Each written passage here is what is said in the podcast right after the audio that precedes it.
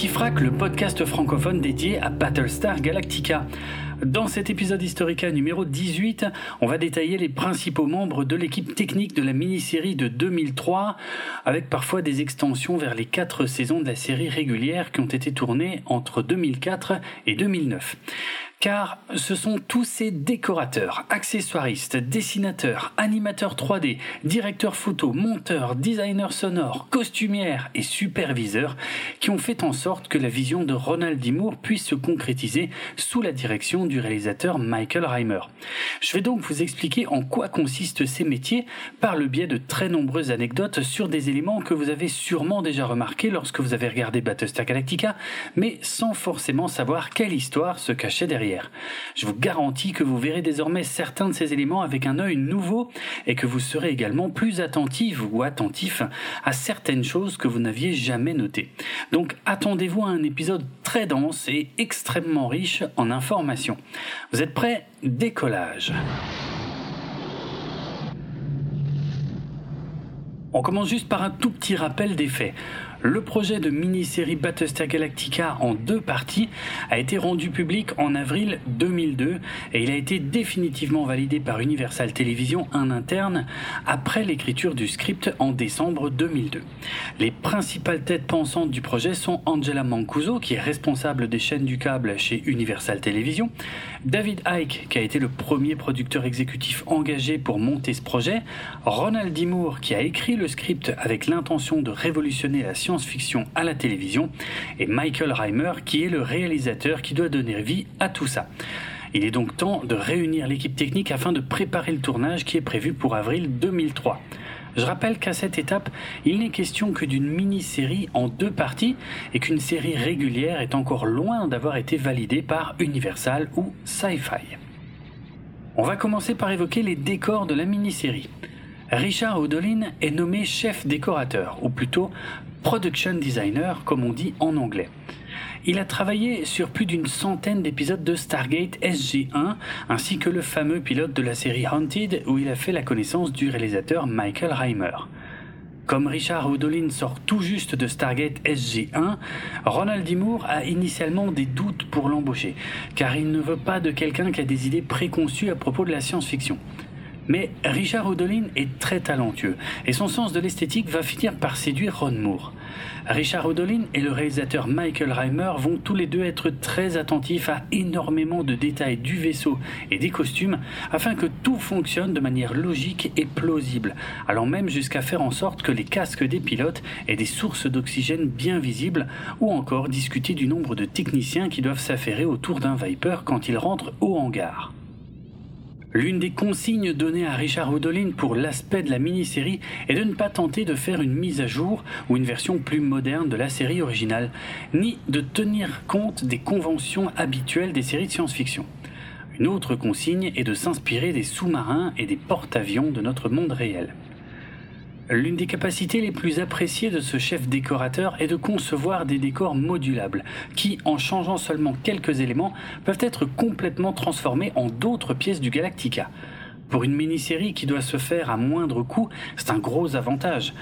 Lorsque Richard Houdolin conçoit le CIC, c'est-à-dire la passerelle du Galactica, il tient compte des demandes de Ron Moore. Il faut faire le contraire de Star Trek pas de siège pour le commandant. Et oui, c'est pour ça que Tai et Adama sont toujours debout. Pas d'écran géant et pas de lumière vive qui viennent du plafond. Le commandant se retrouve donc au centre de la pièce qui est conçue comme un théâtre. Il est surplombé par son équipage qui se trouve dans des gradins, là où dans Star Trek c'est le capitaine qui surplombe ses hommes. L'une des inspirations de cette disposition est une salle d'opération d'hôpital où les chirurgiens sont affairés au centre et autour de la table d'opération, tandis que toutes les autres personnes présentes autour d'eux sont là pour assister les chirurgiens en surveillant chacun un élément précis de l'opération sur leur moniteur. L'éclairage vient uniquement des écrans de contrôle et de la table qui se trouve au centre et il n'y a aucune lumière en provenance du plafond. Houdolin ajoute même un détail qui pousse la ressemblance avec un sous-marin. C'est l'équivalent spatial d'un périscope qui se traduit ici sous la forme d'écran fixé au plafond situé au centre de la pièce, au-dessus de la table. C'est pour cette raison que Adama lève constamment les yeux pour suivre l'action en temps réel lors des batailles spatiales. Ronald D. Moore, qui est passionné par l'histoire de la marine, a tenu à ce que le Galactica soit conçu comme un porte-avions d'inspiration britannique ou américaine datant d'entre 1945 et 1960. C'est pourquoi Richard Houdolin a choisi d'y montrer de grosses portes avec des gonds ou encore de gros téléphones filaires à l'ancienne pour appuyer sur le côté rétro-futuriste de la série et insister sur le fait que le Galactica est loin d'être le Battlestar le plus sophistiqué et moderne de la flotte. Car Contrairement à la série originale de 1978, où le Galactica est le fleuron de la flotte coloniale, dans la mini-série réimaginée, c'est une antiquité qui est sur le point d'être transformée en musée. Ces gros téléphones filaires qu'on voit dans le Galactica sont des accessoires qui proviennent des surplus de l'armée américaine, puisqu'il s'agit de véritables combinés de type TA-1/PT qui pèsent à eux seuls plus d'un kilo 200 et que l'armée américaine avait commencé à utiliser sur le terrain durant la guerre du Vietnam. La base du téléphone avec les grosses touches pour composer le numéro est le modèle TA-954 qui provient également de l'armée américaine. Les opérateurs et opératrices qui sont sur la passerelle du Galactica, comme Gaeta ou Douala, utilisent des micro-casques beaucoup plus fins pour communiquer, mais le souci du détail est également présent, puisqu'il ne s'agit pas de modèles sans fil. On peut en effet voir que ces micro-casques sont reliés à la console de leur opérateur par un cordon, ce qui n'est pas du tout courant en science-fiction. Pour info, ces micro-casques sont à la base des écouteurs Sony, auxquels on a retiré un des deux écouteurs et ajouté un micro, tandis que le logo de la marque Sony a été caché au marqueur noir. Mais on reviendra sur les accessoires de la série un peu plus tard.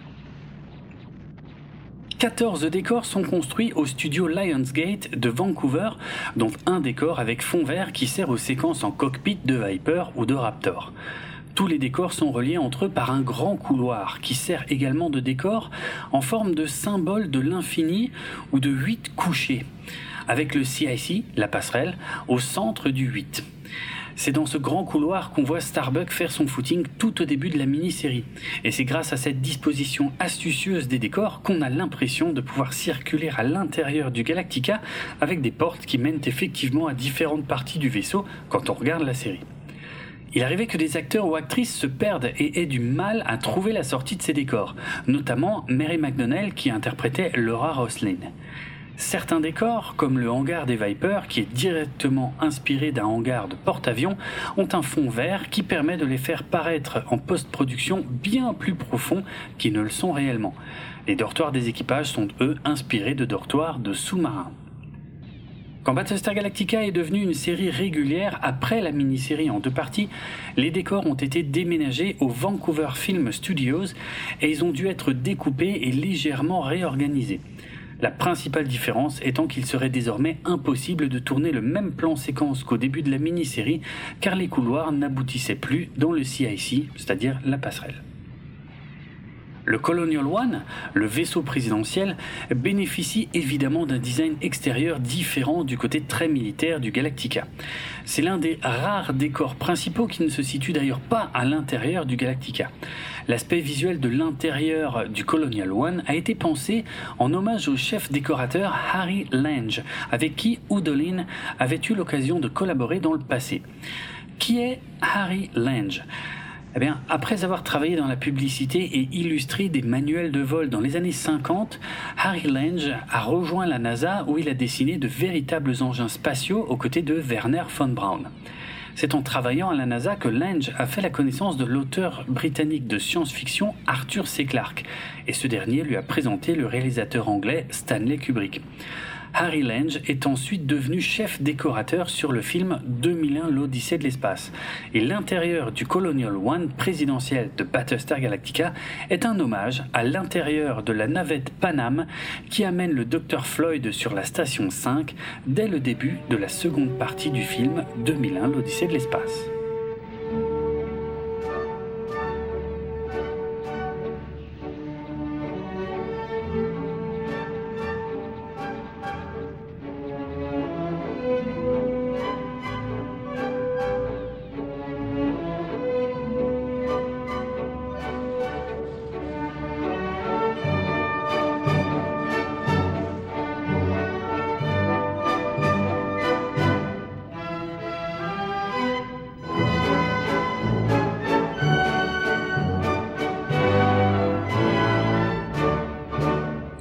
Que Harry Lange a ensuite travaillé sur Moonraker, Superman 2, l'Empire contre-attaque et Le Retour du Jedi, ainsi que Dark Crystal.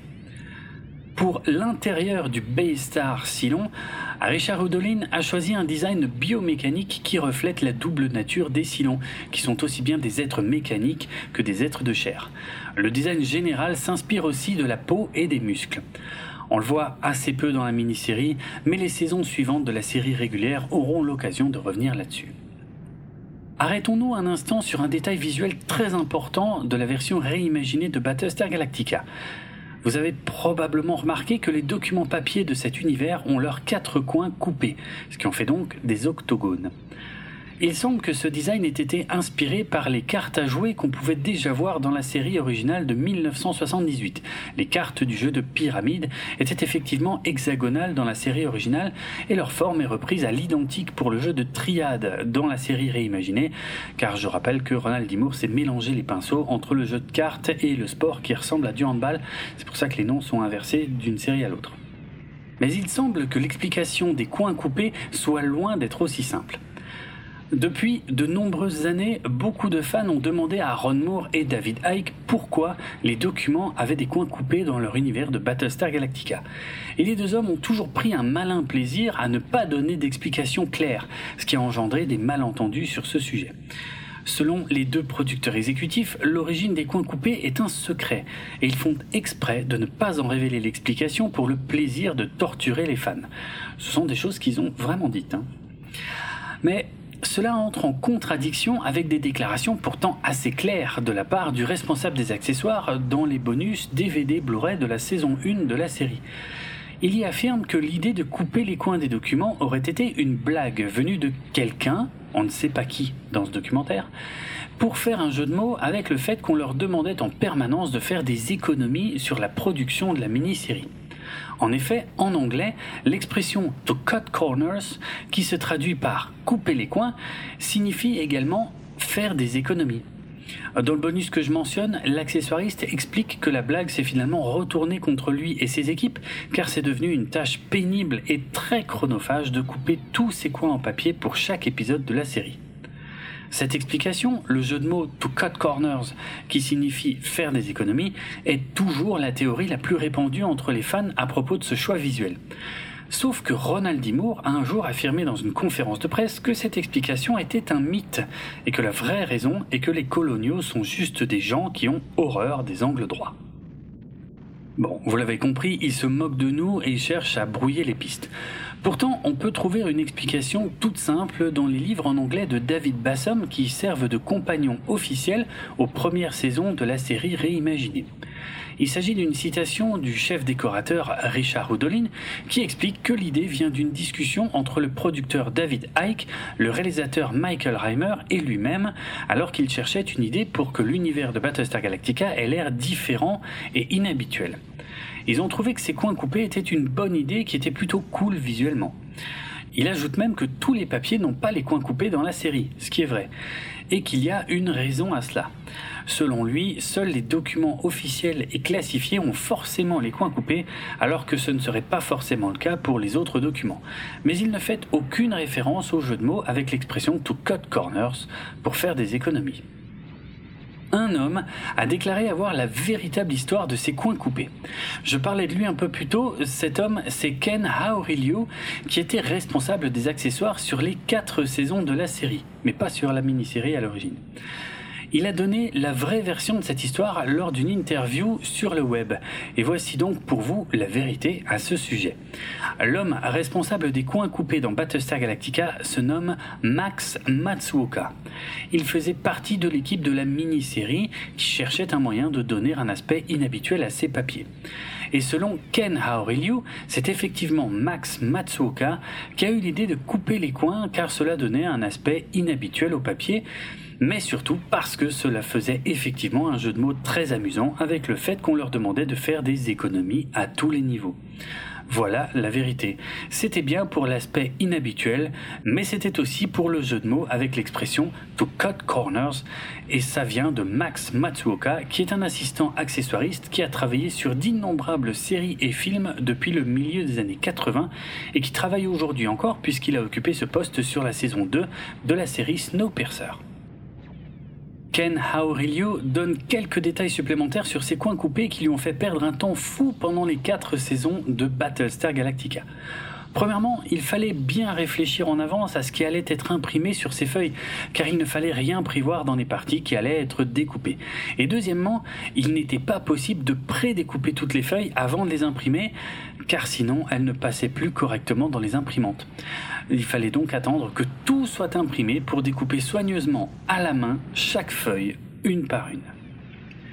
Voilà la vérité. Bon, le problème c'est que Ken Aurelio est beaucoup moins connu que David Icke ou Ronald D. et que sa déclaration a été faite lors d'une interview donnée à deux petits sites web connus uniquement des fans les plus hardcore. Donc vous comprenez peut-être mieux pourquoi cette question fait encore et toujours débat chez les fans, comme je peux parfois le voir sur des groupes Facebook. Mais ça reste un design assez marquant et fortement lié à l'identité de cette série. Et je suis par exemple très heureux de posséder un coffret Blu-ray de la série en forme de livre avec les coins coupés. Ça me donne l'impression de posséder un objet directement issu de cet univers. Tant qu'on parle des accessoires de Battlestar Galactica, allons un peu plus loin sur ce sujet. Le métier de responsable des accessoires exercé par Ken Aurelio consiste à lire le script d'un épisode puis à déterminer quels sont les accessoires nécessaires pour telle ou telle scène. Ensuite, il dessine, lui-même la plupart du temps, un croquis de cet accessoire, puis il le confie à une équipe qui va le dessiner de façon plus réaliste. Et enfin, il se débrouille pour le construire, soit en partant de zéro, soit en détournant des objets existants, ou parfois même par le biais d'entreprises spécialisées dans la construction d'accessoires pour la télévision ou le cinéma. Il avait déjà travaillé comme responsable des accessoires sur les séries X-Files, Millennium ou Dark Angel. Et c'est lui qui avait été contacté à l'origine pour faire la mini-série en deux parties. Mais à son grand regret, il n'était pas disponible à ce moment-là. C'est donc Dan Sissons qui a été engagé à ce poste pour la mini-série. Dan Sissons avait déjà travaillé sur la série Stargate SG1, mais c'est surtout quelqu'un qui a énormément travaillé pour le cinéma avec des films comme Jumanji ou Mission to Mars, puis beaucoup de blockbusters après la mini-série Battlestar Galactica, puisqu'il s'est occupé des accessoires de nombreux films comme iRobot, Underworld 2 et 3, les remakes de Le jour où la Terre s'arrêta et de Robocop, ou encore Suicide Squad ou Deadpool 2. Après la mini-série, lorsque la série régulière Battlestar Galactica a été lancée, on a à nouveau fait appel à Ken Aurelio et cette fois son agenda était libre. Il a dû reprendre et refabriquer pas mal d'accessoires conçus pour la mini-série, car certains d'entre eux, comme les casques des pilotes de Viper, se sont révélés peu pratiques sur le long terme et ont dû être redesignés après la saison 1. Avouez que vous n'aviez pas remarqué que les casques étaient différents à partir de la saison 2. Ah, moi non plus, hein, pour être franc. Mais surtout, la plupart des accessoires de la mini-série n'avaient pas été construits pour résister à des tournages réguliers sur plusieurs années. Il a donc fallu en faire de nouvelles versions, parfois plus confortables ou plus pratiques, mais surtout plus résistantes dans le temps. Par exemple, les pistolets utilisés sur la mini-série puis la saison 1 étaient très limités en termes de fonction. Et pour la saison 2, les réalisateurs ont eu envie de voir des choses apparemment simples, comme le fait de mettre un nouveau chargeur dans le pistolet, ou d'enlever la sécurité, ou juste de tirer davantage de balles au cours d'un même plan. Mais ce n'était pas possible avec les pistolets d'origine. Donc ils ont été abandonnés et de nouveaux pistolets au design assez différent ont été utilisés à partir de la saison 2. Ah, je suis sûr que vous ne l'avez jamais remarqué non plus. Hein. Moi non plus, hein, soyons francs. De nombreux détails ont également dû être ajoutés sur les combinaisons de pilotes par rapport à la mini-série. Le département des accessoires travaillait évidemment main dans la main avec le département des costumes. Il y a d'ailleurs une anecdote amusante à ce sujet. Ken Aurelio était obligé de refabriquer des insignes militaires pour chaque saison de la série, car beaucoup d'insignes disparaissaient mystérieusement. Il soupçonne les membres du casting d'avoir subtilisé des insignes pour les garder comme souvenirs. Ce qu'ils n'ont en théorie pas du tout le droit de faire car les costumes et accessoires appartiennent à Universal. Ken espère juste que ce n'était pas dans le but de revendre ces objets sur Internet. Comme je l'ai déjà dit, les accessoires utilisés sur la série étaient souvent de vrais objets issus aussi bien de surplus militaires que de magasins de bricolage ou encore de marchés aux puces, comme un certain briquet dont on sera amené à reparler. Ken et son équipe avaient inventé un verbe pour décrire leur processus de modification d'un objet afin de l'intégrer à l'univers de Battlestar Galactica. Ils appelaient ça to galactigize, qui reprend le terme galactica et qui le mélange avec le verbe to disguise, qui veut dire déguiser, euh, maquiller, transformer, enfin, vous avez compris. De nombreux documents sur papier étaient préparés pour apparaître dans la série et ceux-ci étaient rédigés par la femme de Ken Aurelio. Il paraît même que l'interprète d'Adama était souvent impressionné par le réalisme et la qualité de ses textes. Revenons maintenant à l'apparence générale de la série, et plus précisément cette fois au nouveau design des vaisseaux. Le chef décorateur, Richard Houdolin, ne dispose que d'un peu plus de trois mois pour créer les décors intérieurs et superviser les accessoires du Galactica. C'est pourquoi il confie les designs extérieurs des vaisseaux au superviseur des effets spéciaux Gary Hatzel, qui a déjà travaillé sur Star Trek La Nouvelle Génération et Star Trek Deep Space Nine. Gary Hudzel connaissait Ron Moore de l'époque où ils avaient travaillé ensemble sur Star Trek. Et à la base, il lui avait juste envoyé un email de félicitations lorsqu'il avait appris que ce dernier travaillait sur Battlestar Galactica. Moore lui avait répondu Envoie-moi tout de suite ton CV, afin qu'il soit embauché sur cette nouvelle production il n'est pas courant que l'apparence des vaisseaux soit directement confiée à l'équipe des effets spéciaux en images de synthèse. Mais il y a tout de même une certaine logique à cela, dans le sens où c'est l'équipe des effets spéciaux de Gary Hudson qui devra de toute façon modéliser ces vaisseaux en 3D par la suite. Et de toute façon, Richard Houdolin et Gary Hudson travaillent main dans la main pour que les décors intérieurs correspondent bien aux décors extérieurs. Ils s'assurent par exemple que les nervures visibles à l'extérieur du Galactica, on en reparle dans un instant, sont également visibles à l'intérieur du vaisseau, par exemple dans les couloirs avec des poteaux sur les côtés et des arches à intervalles réguliers. Le principal point commun du nouveau Galactica, le vaisseau, avec celui de la série originale, est d'avoir conservé les deux grosses rampes de lancement de chaque côté, car c'est un élément qui était présent dans le scénario de Ron Moore. Plusieurs essais de design ont été faits, dont certains étaient assez proches du design de la série originale, avec un look soit très usé, soit très aseptisé à la 2001 l'Odyssée de l'espace. Il y a même eu des essais avec des designs inspirés des fusées de la science-fiction rétro des années 50. Mais comme l'équipe de designers n'était pas satisfaite de ses travaux, elle est partie chercher de l'inspiration à la bibliothèque de Vancouver dans la section artistique pour y explorer plusieurs types de design et d'architecture. C'est là que le directeur artistique Eric Chu a découvert les vases de la collection Amnesia créée par l'architecte et designer italien Andrea Branzi en 1991. Et effectivement, quand on voit ces vases en acier aux nervures assez prononcées, on reconnaît tout de suite l'inspiration visuelle qui a servi pour le Galactica.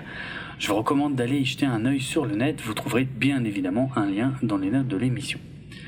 En plus, cette idée de design est justifiée par le fait qu'une telle structure renforcerait certainement le Galactica en cas de déflagration nucléaire. Donc il y a une véritable réflexion sur l'utilité militaire de cette apparence unique. Le Galactica est d'ailleurs le seul vaisseau de la flotte à disposer de cet aspect nervuré, pour bien le différencier des autres. Et pour trancher avec l'apparence du Galactica de la série originale qui comprenait beaucoup d'angles, le nouveau Galactica dispose d'un look général tout en courbe. Quant aux baies de décollage et d'atterrissage, plutôt que de les avoir juste comme ça de chaque côté, l'équipe a décidé de les rendre rétractables lors des ponts PRL afin d'apporter un peu de nouveauté. C'est donc un croquis d'Eric Chu qui est à l'origine de la nouvelle apparence du Galactica. Et c'est le même Eric Chu qui a complètement redesigné les Centurions Silon et qui a collaboré à l'apparence du Viper Mark 7, celui qui est gris, ainsi que celle du grand Base Star Silon en forme d'étoile, ou encore du nouveau Raider Silon en forme de croissant.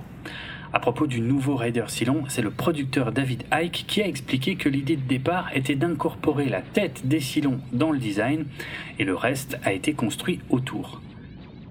Tant qu'on parle des nouveaux Centurions Silon, j'en profite pour signaler qu'ils disposent désormais d'un bras rétractable qui se transforme en fusil d'assaut, mais aussi et surtout qu'afin de renforcer le lien entre les Centurions et les Silons à l'apparence humaine, les Centurions en images de synthèse ont été animés avec des mouvements fluides et plutôt humains au lieu des mouvements saccadés généralement associés aux robots. C'est assez malin et ça permet de renforcer le sentiment de malaise généré par ces Centurions qui ont été spécifiquement redesignés avec des proportions et des articulations qui font qu'il est impossible de les faire jouer par des acteurs en costume, contrairement à la série originale.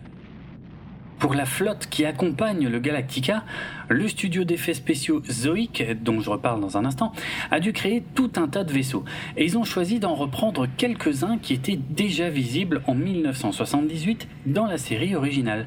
On peut par exemple reconnaître le Gemini ou le Colonial Movers, qui sont tous les deux des porte-containers. Le Flat Top, avec son dessus plat, comme son nom l'indique, le Celestra, qui était au centre d'un des derniers épisodes de la série originale, ou encore le vaisseau minier très facile à reconnaître avec ses trois plateaux en forme de disque. Mais il y a aussi beaucoup de nouveaux vaisseaux qui ont été dessinés spécifiquement pour la flotte de la mini-série par un designer nommé Richard Livingstone, dont c'était la tâche principale. Il a par exemple été chargé de créer un vaisseau présidentiel, et deux designs se sont particulièrement détachés de ses travaux. L'un est devenu le Colonial One blanc et bleu qui est dans la série, et l'autre est devenu un vaisseau de transport de ligne au design très allongé, où on reconnaît un peu l'inspiration venue des véritables avions de ligne de notre monde. L'un de ces vaisseaux de ligne deviendra l'Olympic Carrier, qui jouera un rôle décisif au début de la saison 1 de la série. L'un des autres vaisseaux créés par Richard Livingstone est le Ring Ship, qui, avec son énorme anneau, vient d'une idée du producteur David Icke. Richard Livingstone a également été chargé de designer certains détails du Galactica, comme par exemple les canons. Et c'est en accord avec la volonté de casser les codes initiés par Ronald D. Moore qu'il a été décidé que ces canons ne tireraient pas de laser. C'est pour ça que dans la série réimaginée Battlestar Galactica, et même dans la série qui suit, les canons et les vaisseaux tirent des munitions physiques, des balles donc, ou des missiles à propulsion qui laissent une traînée dans l'espace. Dans le même ordre d'idées, les réacteurs des vaisseaux ressemblent à de véritables réacteurs de fusée terrestres, avec une grande flamme bleue bien visible, plutôt qu'un simple halo lumineux qui était devenu le standard en science-fiction. Mine de rien, tous ces détails tranchent pas mal avec ce qui a été vu jusque-là et ils aident beaucoup la mini-série à affirmer sa différence. Les Viper Mark II, les blancs et rouges, rappellent fortement ceux de la série originale. Et c'est une volonté du chef décorateur Richard Odolin qui a tenu à ce que cet élément visuel de la série originale soit conservé, avec tout de même un design superbement modernisé grâce à un nez plus long et des lignes plus douces. Le redesign du Viper original a été globalement pensé par Pierre Drolet, un artiste 3D québécois qui a fait ses débuts sur des jeux PlayStation et sur la série animée Starship Troopers. Il a également travaillé sur la dernière saison de Star Trek Voyager et les quatre saisons de Star Trek Enterprise. Par coïncidence, il s'avère que Pierre Drolet travaillait déjà sur un redesign du chasseur Viper destiné au jeu vidéo Battlestar Galactica sur PlayStation 2 quand il a été contacté pour un travail similaire destiné à la mini-série. Il a redesigné les Vipers, mais il a aussi travaillé sur les Cylons ainsi que leurs vaisseaux. Il a travaillé sur la mini-série, puis la série Battlestar Galactica, ainsi que le téléfilm Razor et le spin-off Caprica. Il a ensuite travaillé sur des films comme Star Trek Into Darkness, Blanche-Neige et le Chasseur, Mission Impossible Ghost Protocol, ainsi que les séries Da Vinci's Demons, Terra Nova, The Flash, Supergirl, Legends of Tomorrow, Night Flyers, Star Trek Discovery ou encore The Orville.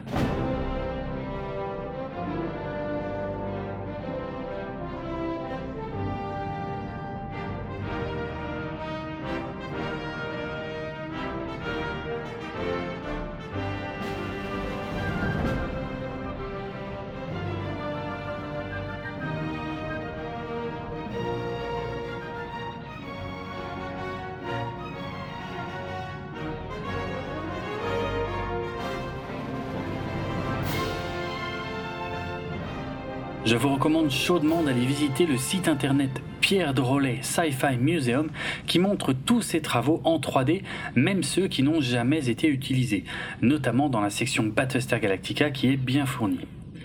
Le design des vaisseaux Raptor, les rapaces en VF, se base sur les hélicoptères Apache de l'armée américaine. Et c'est assez flagrant quand on les met côte à côte car la cabine a vraiment une forme similaire. Il existe deux versions de l'origine de l'apparence des nouveaux chasseurs Viper Mark 7 modernes et tout gris dont je parlais un peu plus tôt. Je vous ai déjà dit dans notre épisode Historica numéro 15 qu'ils ont été conçus en s'inspirant de concept art inutilisés pour les chasseurs Scorpion du projet annulé de Brian Singer. Mais il existe une autre histoire qui dit que Gary Hudzel a découvert ce design parmi ceux que Pierre Drolet avait créés pour le jeu vidéo Battlestar Galactica de 2003. Ils ont fait quelques modifications et c'est devenu le Viper Mark 7. Alors, il se peut que les deux histoires soient vraies et que le design créé pour Brian Singer ait inspiré Pierre Drolet pour le jeu et que son vaisseau pour le jeu ait ensuite été retravaillé pour la mini-série. Je vais terminer cette partie consacrée au design extérieur des vaisseaux avec une anecdote concernant la navette de transport coloniale. Cette navette de transport existait déjà dans la série originale et elle était utilisée dans plusieurs épisodes diffusés pour la première fois en 1978 et 1979. L'idée de départ pour la scène d'introduction de la mini-série de 2003 était de montrer le temps qui passe pendant une quarantaine d'années en faisant un clin d'œil à la série originale. Comme vous le savez peut-être si vous avez déjà vu la mini-série, et ne vous inquiétez pas, je ne vais rien spoiler concernant le scénario si vous ne l'avez pas vu, la première scène montre une petite station spatiale nommée Station Armistice. Et dans le script, il était question de commencer avec la même navette de transport que celle de la série originale qui arrivait à la station Armistice toute neuve. Puis de montrer le temps qui passe avec une station qui est de moins en moins neuve au fil des années et surtout une nouvelle version modernisée de la navette qui s'arrime à la station au bout de quelques années. C'est un illustrateur nommé Charles Adams, qui n'avait jusque-là travaillé que dans le marketing, qui a été chargé par l'équipe d'effets spéciaux de concevoir la version modernisée de la navette de transport. Mais les plans ont finalement été modifiés pour la scène d'introduction de la mini-série, et c'est finalement uniquement la navette de la série originale qui y apparaît. C'est même littéralement la toute première image de la mini-série. La navette modernisée ne fait son apparition qu'un peu plus tard au sein de la flotte qui entoure le Galactica. Comme je viens de l'expliquer, c'est donc le superviseur des effets spéciaux Gary Hudzel qui a dirigé l'équipe qui a dessiné ou redessiné les vaisseaux destinés à la mini-série. Mais en tant que superviseur des effets spéciaux, Hudzel s'est bien évidemment également occupé des effets spéciaux. Et c'est cet aspect dont on va parler maintenant. Les images de la synthèse de la mini-série ont été confiées à Zoic Studios, un studio d'effets spéciaux récemment ouvert à Los Angeles qui vient de finir de travailler sur la série Firefly. Pour info, à partir de la saison 1, les effets spéciaux de la série seront partagés entre Zoic Studios et le studio Atmosphere Visual Effects, basé à Vancouver car il est plus proche de la production vu que c'est là que se déroulent les tournages et il coûte moins cher. À partir de la saison 2, en plus de Zoic Studios et Atmosphere Visual Effects, la production ajoute sa propre équipe d'effets spéciaux en interne pour obtenir certains plans, même si c'est Atmosphere qui fournit toujours l'essentiel des plans à effets visuels. Le responsable du studio des effets spéciaux en interne à partir de la saison 2 est Doug Drexler, qui a déjà travaillé sur plusieurs films et séries Star Trek. Et dans son équipe, on peut retrouver Adam Mojo Lebowitz, qui lui a principalement travaillé sur la série Babylon 5. Ces deux hommes, Drexler et Lebowitz, partagent régulièrement, aujourd'hui encore, leurs archives sur Facebook via de très nombreuses photos et on sera peut-être un jour amené à reparler d'eux. Revenons à la mini-série de 2003. En dehors d'un seul Viper de taille réelle et de Viper partiel pour les gros plans ou le décor du hangar, aucun vaisseau miniature n'a été construit contrairement à la série originale. Tous les vaisseaux ont été réalisés en images de synthèse, et les plans de bataille spatiale ont été pensés avec la même approche que la façon de filmer la série, avec des caméras à l'épaule. Là où la plupart des séries de science-fiction optent pour des plans larges qui montrent bien l'action, pour la mini-série, les artistes d'effets spéciaux ont imaginé des caméras virtuelles fixées sur les appareils eux-mêmes, histoire de rester dans un style documentaire. Les placements de caméra lors des séquences spatiales ont toujours fait l'objet de réflexions, car à aucun moment il ne s'agit d'une caméra flottant toute seule dans l'espace, comme dans la majorité des œuvres de science-fiction, à l'exception notable du film Interstellar de Christopher Nolan sorti en 2014. Ron Moore avait initialement eu une autre idée pour les scènes de combats spatiaux, car il avait peur que ce ne soit pas assez différent de tout ce qu'on avait vu depuis 20 ans. Comme il l'avait expliqué dans son texte résumant ses intentions que je vous avais traduit pour l'épisode historique précédent, il voulait utiliser des split screens ou écrans splittés pour ces scènes-là. À la même époque, on pouvait en voir dans la série 24 heures chrono par exemple. Un split screen, c'est quand l'écran est divisé en plusieurs images avec, dans ce cas, plusieurs perspectives simultanées de la même scène. Une partie de l'écran devait montrer l'intérieur du cockpit, une seconde partie devait montrer une caméra située au bout de l'aile du Viper et une troisième caméra devait montrer le point de vue du vaisseau ennemi. De nombreux essais de split screen ont été réalisés, mais ça n'a jamais fonctionné correctement et l'idée a été abandonnée. Pour innover tout de même lors des séquences spatiales, Ron Moore a décidé de se concentrer sur les déplacements des vaisseaux dans l'espace, c'est-à-dire de ne pas penser ça comme s'il s'agissait d'avions qui doivent tenir compte de la portance de l'air. Les Vipers et les Raptors peuvent donc s'arrêter dans l'espace ou pivoter sur eux-mêmes tout en profitant de leur inertie de mouvement. Ça, c'est complètement novateur, et en couplant ça avec le style documentaire de ces scènes, ça rend le tout beaucoup plus immersif pour le téléspectateur. Un effet visuel concernant les vaisseaux a dû être modifié entre la vision initiale de Ronald D. Moore et ce que les spectateurs ont pu voir quand ils ont découvert la mini-série. Cela concerne le moment où le Galactica, ou d'autres vaisseaux, effectuent un bond PRL, c'est-à-dire un déplacement instantané à une vitesse plus rapide que la lumière. C'est ce que signifient littéralement les lettres PRL, plus rapide que la lumière en version française, ou FTL, Faster Than Light en VO. Les déplacements à une vitesse plus élevée que celle de la lumière sont une convention assez classique en science-fiction. Et Ronald D. N'a finalement pas pu l'éviter pour son Battlestar Galactica réimaginé, car sinon cela limite énormément la portée des déplacements et ça augmente considérablement le temps passé pour se rendre d'un endroit à un autre. Mais comme il n'a pas pu éviter ce principe, contrairement à ses déclarations initiales, il a en revanche voulu innover en termes d'effets visuels, car il cherchait quelque chose de nettement moins spectaculaire que l'entrée en distorsion ou en propulsion exponentielle de Star Trek, ou encore l'entrée en hyperespace de Star Wars.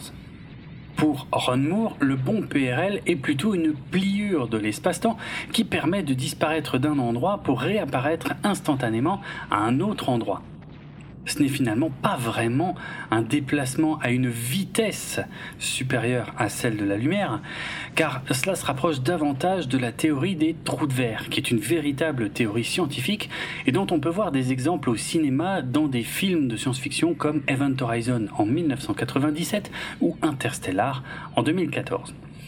Comme il s'agit donc d'une pliure de l'espace-temps, Ron Moore avait envie qu'on voit un vaisseau se plier sur lui-même comme un origami lors d'un bon PRL, et qu'on le voit ensuite se déplier, toujours à la manière d'un origami, là où il arrive. Mais ce qui semble être une bonne idée sur le papier n'est pas toujours satisfaisant visuellement parlant. C'est pourquoi Gary Hudzel, le responsable des effets spéciaux, a finalement opté pour un effet plus minimaliste et plus convaincant, avec des vaisseaux qui disparaissent et réapparaissent dans un beau halo lumineux qui se déplace sur la longueur de l'objet. Le directeur de la photographie de la mini-série est Joel Ransom, qui a déjà travaillé sur X-Files et Band of Brothers. Il ne reviendra pas pour la série régulière, mais en 2009, il se chargera du pilote de Caprica et il travaillera ensuite sur les séries Continuum et la dernière version en date de Perdu dans l'espace. Le directeur photo des quatre saisons de la série régulière Battlestar Galactica sera Steven McNutt, qui a travaillé avant ça sur les séries Sequest et Dead Zone et qui travaillera ensuite sur Person of Interest, Helix, Outlander, Dark Gently et For All Mankind. Dans la série régulière, Steven McNutt poussera encore plus loin, de façon encore plus brute, le style parfois tremblant de la caméra à l'épaule avec des zooms bien visibles initiés par Joel Ransom dans la mini-série. Car au tout début, le réalisateur Michael Reimer ainsi que la chaîne Sci-Fi avaient des doutes sur cette façon de filmer. Le rôle du directeur photo, ou chef opérateur comme on dit parfois en français, est en gros de s'assurer de la coordination visuelle du projet. C'est lui qui va choisir les types d'éclairage ainsi que le positionnement de ces éclairages et qui va coordonner ça avec les objectifs installés sur les caméras. Il s'assure de la continuité visuelle de l'œuvre puisqu'il faut forcément utiliser différents types d'objectifs ou différents types de caméras selon s'il s'agit de scènes avec un fort éclairage ou avec très peu d'éclairage ou avec de lumière naturelle tournée en extérieur ou même encore avec de lumière virtuelle pour les plans entièrement en images de synthèse.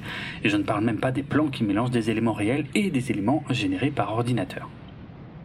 Bref, le travail du directeur photo est de faire en sorte que toutes les scènes soient bien cohérentes entre elles, visuellement parlant, sinon ça se verrait et ça pourrait avoir l'air d'un travail amateur ou d'une série télé complètement fauchée. Parfois, c'est aussi le directeur photo qui compose le cadre d'une scène avec l'accord du réalisateur et qui explique au caméraman ce qu'il faut filmer et comment bien le filmer.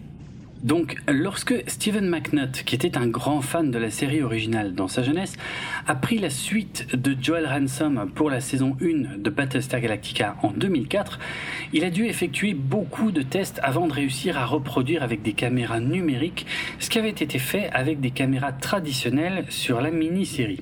Car oui, la mini-série de 2003 a été tournée en analogique à l'ancienne et le basculement au tout numérique s'est fait à partir du tournage de la saison 1 en 2004. Pour cette transition visuelle, Steven McNutt admet qu'il a été beaucoup aidé par le fait que Ron Moore ne recherchait pas d'éclairage parfait, ou le fait qu'il était autorisé de faire trembler la caméra ou à faire des zooms pour augmenter l'impression de documentaire. C'est également Steven McNutt qui a choisi cette teinte chaude, un peu jaune, pour tous les plans qui se déroulent sur Caprica et qui étaient donc tournés en extérieur à partir de la saison 1. Ce n'est pas un filtre de couleur qui était ajouté en post-production, mais bien un réglage de la caméra au moment du tournage en extérieur. Un autre exemple flagrant de différence d'éclairage concerne le personnage de Laura Roslin, qui bénéficie généralement de lumière plus douce et plus flatteuse que n'importe quel autre personnage, surtout les militaires. Ou encore numéro 6, qui semble souvent apparaître dans une lumière un peu irréelle qui met en valeur sa chevelure peroxydée ou ses tenues très colorées. D'une manière générale, Steven McNutt a bénéficié d'une grande liberté sur les quatre saisons de la série, une liberté qu'il n'a connue sur aucune autre production avant ou après Battlestar Galactica. Et comme je l'ai à l'instant, c'est lui qui a été le garant de la continuité visuelle de la série, car de nombreux réalisateurs différents se sont succédés au gré des épisodes des quatre saisons, et c'est à McNutt qu'il demandait conseil pour toujours bien respecter l'identité visuelle de la série. À la base, Steven McNutt a été engagé sur Battlestar Galactica suite à la décision des producteurs d'abandonner la pellicule 35 mm de la mini-série pour du numérique haute définition pour la série hebdomadaire, ce qui à l'époque était encore loin d'être la norme à la télévision américaine. Steven McNutt venait justement de passer de la pellicule au numérique sur la série Dead Zone sans que cela ne se remarque. Et c'est pour cette raison précise que David Icke et Ronald D. Moore ont été le débauché de Dead Zone, car à l'époque il y avait encore peu de directeurs photo qui étaient à l'aise avec le numérique. Selon Stephen McNutt, la seule différence vraiment visible entre la mini-série et la série Battlestar Galactica est le fait que l'image de la série est encore plus sombre que celle de la mini-série de 2003. De toute façon, pour l'éclairage, Ron Moore avait été très clair. Il voulait que ce soit sombre et brut, voire franchement granuleux. Et il se foutait qu'on puisse voir les yeux des acteurs, qui est généralement l'une des préoccupations principales des directeurs photos. En gros, il ne voulait pas que tout soit beau et bien éclairé en permanence, et pour un directeur photo qui a travaillé en numérique au début de la popularisation de cette technologie, c'est loin d'être un petit exploit de continuité visuelle qui a été accompli. Car tout ce qui a été filmé en numérique au début des années 2000 est loin d'avoir aussi bien vieilli que Battlestar Galactica. Par exemple, au début des tournages en numérique, le rendu de l'image était souvent très propre, très détaillé et très lisse. Or, aussi bizarre que ça puisse paraître, cette trop grande précision de l'image a tendance à diminuer l'impression de réalisme pour le spectateur. C'est pourquoi il a été décidé de rajouter un fort aspect granuleux, c'est ce qu'on appelle du bruit, à l'image de Battlestar Galactica dès le départ, afin de conserver un côté plus brut et plus proche du documentaire. Tout le monde n'est pas fan de cet aspect très granuleux de l'image, mais je peux vous assurer que sans ça, la série aurait beaucoup plus mal vieilli visuellement parlant. Précisons que la mini-série puis la série ont globalement été tournées en longue focale, c'est-à-dire avec le zoom de la caméra à fond, afin que le focus des scènes reste plus serré sur les personnages et moins sur les décors. Une autre différence majeure du numérique par rapport à l'analogique, c'est qu'avec du film, il faut attendre le développement et donc le lendemain pour voir ce qu'on a filmé. Alors qu'avec le numérique, on peut tout de suite voir ce qu'on a filmé sur un écran de contrôle. Ça peut paraître évident aujourd'hui, mais encore une fois, au début des années 2000, c'est une façon de faire qui est encore assez nouvelle sur les productions télévisées et cinématographiques. C'est grâce à cette décision de tourner la série en numérique haute définition au format 16 neuvième que Battlestar Galactica peut être apprécié aujourd'hui en streaming ou Blu-ray haute définition totalement fidèle à ce qui avait été tourné à l'origine et même en meilleure qualité que lors de la première diffusion télévisée. Car il faut se souvenir qu'à l'époque de la première diffusion de la série, on en était seulement au balbutiement de l'ère de la télévision grand public en HD et dans les premières années de la grande époque du DVD les séries télévisées étaient encore largement diffusées en SD, définition standard, donc inférieure à celle de la HD, et au format 4 tiers avec des barres noires, voire parfois même en 4 tiers redimensionnés, c'est-à-dire avec l'image coupée sur les côtés pour faire disparaître les barres noires en haut et en bas, puisque c'était encore le format d'écran le plus répandu dans les foyers. La monteuse de la mini-série est Danny Cooper, avec qui Michael Reimer a déjà travaillé sur le film La Reine des damnés. Son style de découpage des scènes va également avoir beaucoup d'influence sur la série, avec notamment les gros plans sur les yeux d'Adama et les plans de coupe sur les membres de l'équipage de la passerelle qui attendent les ordres. Elle ne reviendra que pour une poignée d'épisodes de la série régulière, mais son style sera repris par Andrew Seclear et Michael O'Halloran pour la suite. Michael O'Halloran se souvient que sur la série régulière, Ron Moore venait parfois l'assister lors du montage de certains épisodes, car Moore considère que le montage est la seconde et dernière réécriture d'une œuvre, la première écriture étant bien évidemment le script, puis la réécriture étant le tournage. O'Halloran se souvient que quelques épisodes ont été tellement modifiés au montage qu'ils ne ressemblaient plus au script d'origine, c'est dire à quel point le montage est une étape cruciale qu'on a trop tendance à oublier. Il y a un autre responsable de Battlestar Galactica dont on parle très peu et que je tiens tout de même à mentionner car il a aussi grandement participé à l'identité de ce reboot. Il s'agit de Daniel Coleman qui est sound designer et qui a donc créé toute l'identité sonore de la mini-série puis de la série avec son équipe. Il a d'ailleurs récolté plusieurs nominations et même obtenu un Emmy Award pour ça. Je suppose qu'il est arrivé sur ce projet car il avait déjà travaillé avec David Icke sur la série Invisible Man pour Sci-Fi deux ou trois ans auparavant. Pensez à l'ambiance sonore dans le CIC, la passerelle, où on entend des gens qui tapent au clavier, ainsi que les craquements métalliques de la coque du vaisseau. Pensez au son du Dradis, ou au grincement que font les grosses portes métalliques du Galactica, au son des moteurs des Raiders Silon, au son des bons PRL, FTL en VO. Avouez que vous entendez tous ces sons dans votre tête. Eh bien, c'est à Daniel Coleman qu'on doit tout ça. Coleman avait vu la série originale quand il était jeune, et il se souvient que beaucoup de sons étaient très proches de ceux créés pour Star Wars qui venait d'imposer un nouveau standard en la matière à la fin des années 70. Bien entendu, son approche pour la série réimaginée était de s'éloigner de tout ça. Mais il y avait tout de même deux sons originaux qu'il voulait garder, ou plutôt auxquels il voulait rendre hommage. Il y avait le son des Vipers lorsqu'ils traversent leur tube de lancement, et surtout le son de l'œil rouge des Cylons qui va de gauche à droite sur leur casque.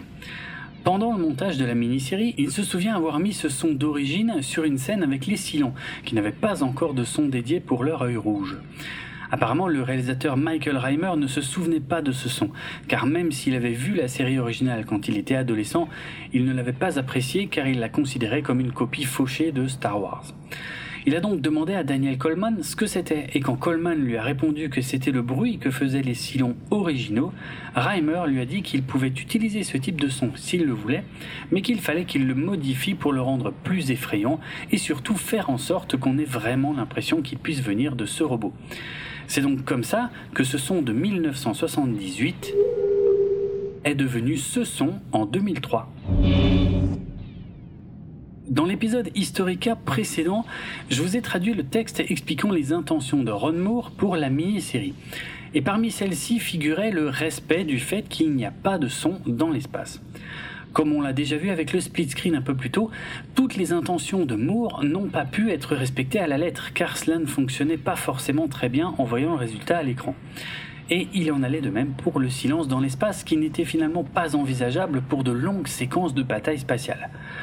Au cours d'un déjeuner, le réalisateur Michael Reimer a alors suggéré à Daniel Coleman de trouver un moyen de montrer aux spectateurs le silence dans l'espace en utilisant un certain type de son. Ce qui peut paraître contradictoire, mais qui est une idée très intéressante si on y réfléchit bien. La solution trouvée par Coleman s'inspire du son qu'on peut entendre quand on est dans l'eau, et plus précisément quand on est dans une piscine. Il explique que le son qu'on entend dans une piscine n'est pas forcément le son direct en lui-même, mais plutôt l'écho du son qui se réverbère sur les parois de la piscine. Car c'est vrai que quand on est sous l'eau dans un lac ou dans la mer ou l'océan, on n'entend pas vraiment grand-chose. Pour les scènes dans l'espace, il a travaillé sur l'égalisation et surtout sur le son réverbéré plutôt que sur le son direct lui-même. Et il a également étouffé le son pour essayer de traduire le fait que le son ne se propage pas dans l'espace. Ça lui a d'ailleurs occasionné beaucoup de travail supplémentaire, car contrairement à Star Wars, où on se concentre uniquement sur les explosions et les sons des vaisseaux qu'on voit au premier plan, il s'est rendu compte qu'avec des sons étouffés, on distingue mieux le son de chaque élément visible à l'écran.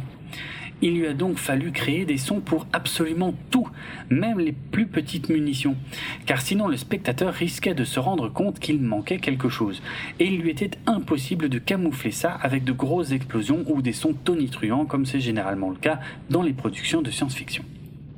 Il avoue avoir tout de même triché en ce qui concerne le son des raiders Cylon, car ce sont les seuls vaisseaux dont on entend distinctement le son afin de les rendre plus menaçants. Leur son provient à l'origine d'une voiture de course de type NASCAR qui passe à proximité de l'auditeur et qui s'éloigne. Et ce son a ensuite été retravaillé pour être modifié. Un autre détail intéressant, plus le vaisseau est petit, plus on entend le son des moteurs. Sur le Galactica qui est immense, les moteurs sont très loin, donc on entend juste un bourdonnement constant.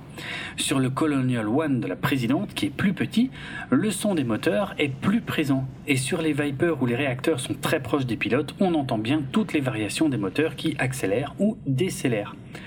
Le son des armes des Raiders Cylon est à l'origine le son d'une mitraillette d'hélicoptère que David Icke aimait beaucoup et qui est tiré du film La chute du Faucon Noir le son des armes des Vipers est différent si on l'entend dans l'espace ou à l'intérieur des cockpits. Pour le son des bons PRL ou FTL en VO, Coleman a largement modifié le son d'un gong passé à l'envers et mélangé avec le boom d'un véritable avion qui passe le mur du son. Le son de la charge d'énergie qui précède le saut lui-même a une origine encore plus surprenante car il s'agit d'une version modifiée du son des portiques étanches qui retiennent l'eau lors d'un passage de l'attraction Les Dents de la Mer qui se trouve dans certains parcs Universal. Il y a une dernière chose très intéressante à dire au sujet de Daniel Coleman. Lorsque le texte résumant les intentions de Ron Moore, celui que je vous ai traduit dans l'épisode Historica précédent, a été rendu public dans le courant des années 2000, les fans de Battlestar Galactica se sont jetés dessus et ont généralement loué la vision de Ronald D. Moore ainsi que le fait qu'il s'y soit tenu jusqu'à la fin. Or, comme on l'a vu précédemment, tout ce qui était dans ce texte n'a pas pu être respecté à la lettre.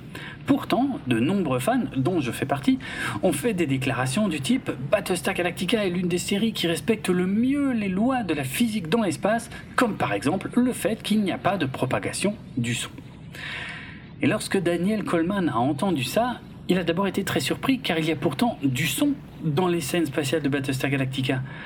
Mais c'est aujourd'hui sa plus grande fierté, car il a réussi à faire croire au public qu'il n'y avait pas de son dans l'espace dans Battlestar Galactica en utilisant un certain type de design sonore spécifiquement pensé dans ce but. L'intention initiale de Ronald D. Moore dans ce domaine a donc bien été respectée d'un certain point de vue. Avant de conclure en ce qui concerne les aspects techniques de Battlestar Galactica, je voudrais également dire un mot sur les costumes qui ont été créés par Deborah Everton pour la mini-série, puis par Glenn Campbell pour les quatre saisons suivantes. Deborah Everton est une costumière issue du monde du cinéma, puisqu'elle a travaillé sur des films comme Terminator, Abyss, Highlander Le Retour, Le Cobaye 2, The Craft, Star Trek Premier Contact, Halloween 20 ans après ou encore Spy Kids avant la mini-série de Battlestar Galactica. Glenn Campbell, qui a pris sa suite, a plutôt travaillé essentiellement à la télévision, puisqu'elle a fait ses débuts sur 21 Jump Street et les deux font la loi à la fin des années 80. Et elle a été très active sur de nombreuses productions télévisées avant de s'occuper des costumes des quatre saisons de Battlestar Galactica, ainsi que des téléfilms Razor et The Plan, sans oublier la série spin-off Caprica. Le challenge de ces costumières était inhabituel, surtout au démarrage de la série, puisqu'elles ont dû imaginer que les personnages avaient quitté les colonies en urgence avec les vêtements qu'ils portaient sur eux à ce moment-là. Cela explique pourquoi les costumes sont assez peu variés, ce qui est encore une fois assez réaliste, et que Caprica 6 est la seule à bénéficier de vêtements différents et qui évoluent au fur et à mesure des épisodes encore une fois, afin de se distancier des codes habituels de la science-fiction, les costumes de Battlestar Galactica sont des vêtements proches de ceux de notre monde réel, avec une approche très pratique dans certains cas, comme par exemple les combinaisons des mécaniciens du Galactica. Un très bel effort a été réalisé sur les uniformes bleus des militaires qui ont une coupe réaliste tout en ayant un côté très légèrement différent de ce qui existe dans notre monde. Le vêtement qui se rapproche le plus d'un visuel de science-fiction dans Battlestar Galactica est sans conteste la combinaison de vol des pilotes avec son tissu vert très particulier au reflet argenté. Tout ça a donc été pensé en termes de réalisme et il en va de même pour les coiffures qui restent très ancrées dans le réel pour une série de science-fiction, ainsi que les maquillages très variables selon les personnages. Par exemple, Adama a très peu de maquillage, comme la plupart des militaires d'ailleurs. Alors que d'un autre côté, la présidente Roslyn ou Capri Cassis pouvait passer jusqu'à une heure à être maquillée avant les tournages.